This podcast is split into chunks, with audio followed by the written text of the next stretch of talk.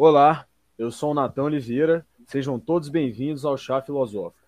No episódio de hoje, abordaremos o tema da hegemonia da razão ao corpo afeto, baseado no vídeo do Café Filosófico com Elia Borges e Ângelo Viana.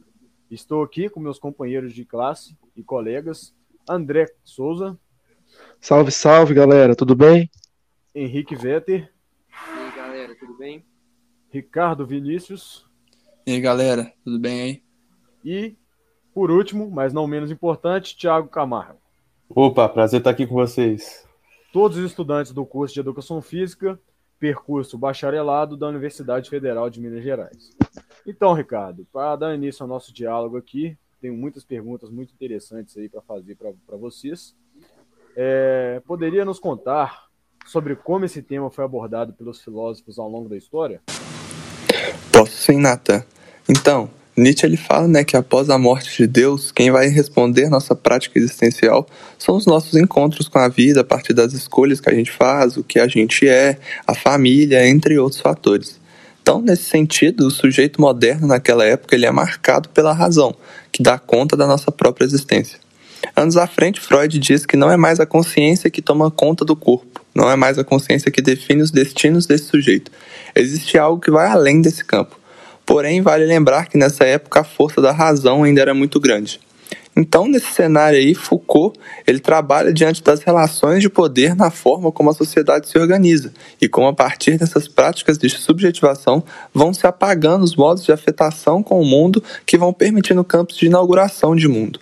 Assim, Foucault ele pensa em práticas que podem restaurar o que ele vai chamar de homem livre, com conceitos de cuidado de si e parresia, onde ambos eram práticas que restauravam a potência do sujeito na expansão de sua força singular.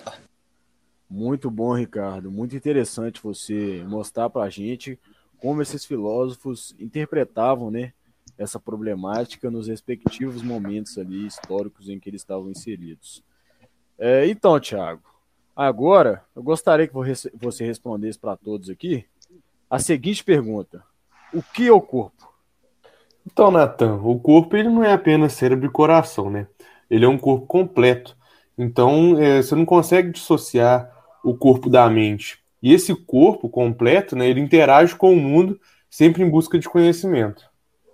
Certo, certo. Muito interessante também a gente ver como essas demais, demais áreas do corpo, né, tirando o cérebro e o coração, vão interagir né, com o ambiente e vão assimilar, assim, o conhecimento. Então, ainda nesse contexto do, do próprio conhecimento do corpo, André, como podemos fazer a relação desses dois conceitos? Como essa relação se dá? Bom, Nathan, nessa interação do corpo com o mundo em busca de conhecimento, como citado pelo Tiago anteriormente, é evidente que o conhecimento não está apenas nos neurônios, mas no corpo como um todo. O conhecimento nasce da pulsação, do toque, do movimento, e quanto mais conhecimento se tem, mais se quer conhecer. Muito obrigado, André. Muito obrigado pela participação mesmo.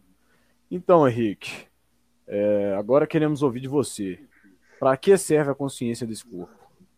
É, então, Natan, o corpo ele é como um instrumento que ele tem que ser afinado. E essa afinação a gente conhece o caminho. É, esse sentido, a gente cria é, formas novas de sentir e que levam a novas formas de agir. Então, Nathan, já que você fez várias perguntas aqui, né? Vou fazer uma para você aí. Como é que você consegue relacionar esses conteúdos que a gente abordou aqui até agora com a nossa matéria de educação física? Tiago, deixa eu te contar um negócio.